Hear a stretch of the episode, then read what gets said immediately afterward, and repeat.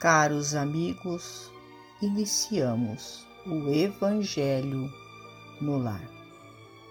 Rogamos a Deus, nosso Pai, a Jesus, médico de homens e de almas, o amparo e o auxílio, para que juntos possamos orar por nós e por todos os nossos irmãos necessitados. E se não for, ó Deus, pelo merecimento de cada um de nós, que seja pela vossa misericórdia divina. E unidos nesta corrente fraterna, permitamos que os nossos amigos espirituais, trabalhadores da vitória do bem, adentrem os nossos lares, trazendo a cada um de nós a ação medicamentosa para o nosso corpo e para a nossa alma. Livro da Esperança Auxílio e nós. Pedi e recebereis. Jesus. Cumpre não confundir a fé com a presunção a verdadeira fé se conjuga à humildade.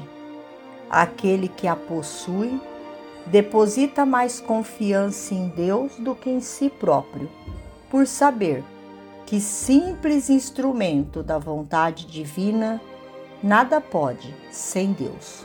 Capítulo 19, item 4, Evangelho segundo o Espiritismo. Sonhamos felicidade e queremos auxílio.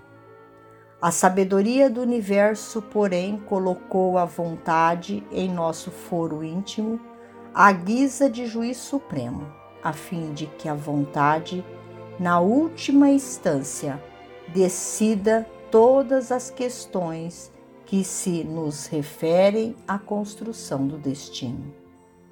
Anelamos tranquilidade, alentamos nobres aspirações, aguardamos a concretização dos próprios desejos, traçamos votos de melhoria e a cada passo surpreendemos o concurso indireto das circunstâncias a nos estenderem de mil modos o apoio certo da providência divina.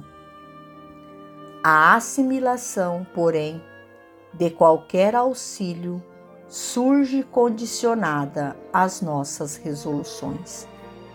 Escolas preparam, afeições protegem, simpatias defendem, favores escoram, conselhos avisam, dores advertem, dificuldades ensinam obstáculos adestram, experiências educam, desencantos renovam, provações purificam.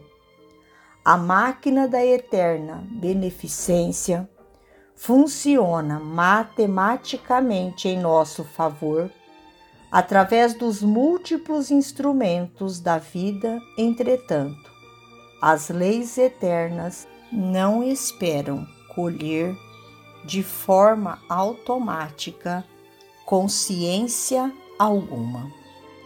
A face disso, embora consideremos com o Evangelho que toda boa dádiva procede originariamente de Deus, transformar para o bem ou para o mal o amparo incessante que nos é concedido dependerá sempre de nós.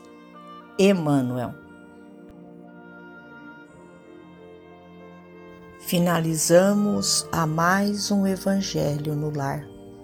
Agradecidos a Deus, nosso Pai, a Jesus, médico de homens e de almas, a Maria de Nazaré, nossa mãe amorada, e aos nossos amigos trabalhadores da vitória do bem, pelo amparo e pelo auxílio. Fiquem todos com Jesus e até amanhã, se Deus assim o permitir.